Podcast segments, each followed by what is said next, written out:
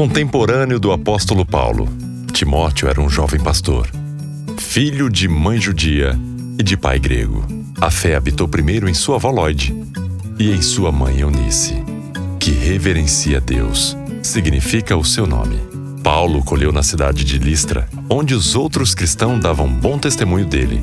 Ali também foi circunciado por Paulo, que achou conveniente esse procedimento porque queriam levá-lo em viagens nas quais visitariam judeus, como companheiro e aprendiz de Paulo. Teve o melhor professor possível e, depois de ser evangelista, certamente tornou-se um grande e eficiente pastor. Para a nossa vida, Timóteo oferece uma grande inspiração.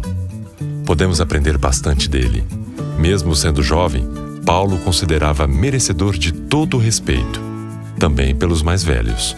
Para podermos imitá-lo, vamos destacar algumas de suas qualidades e os conselhos que Paulo lhe deu. Em 1 Timóteo, capítulo 1, versículo 4, Paulo escreve sobre a necessidade de promover a obra de Deus, o que é também nossa tarefa hoje.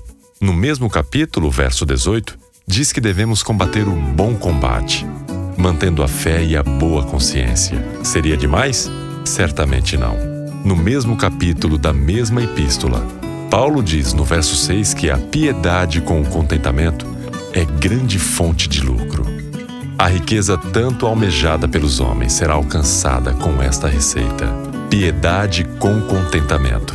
Nos versos 11 e 12 do mesmo capítulo, Paulo acrescenta mais alguns conselhos que certamente foram aceitos por Timóteo, fazendo com que se tornasse quem foi. Você, homem de Deus, fuja de tudo isso.